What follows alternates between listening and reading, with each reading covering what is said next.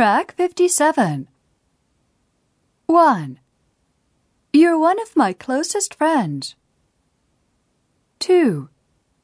You've always been a good friend to me. 3.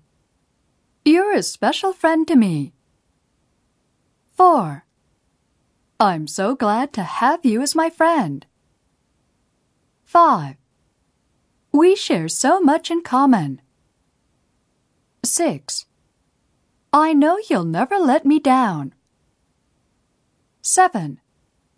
You have a great outlook on life. 8. It's important to me that we've kept being friends all these years. 9. I value our friendship very much. 10. I hope we can continue being friends.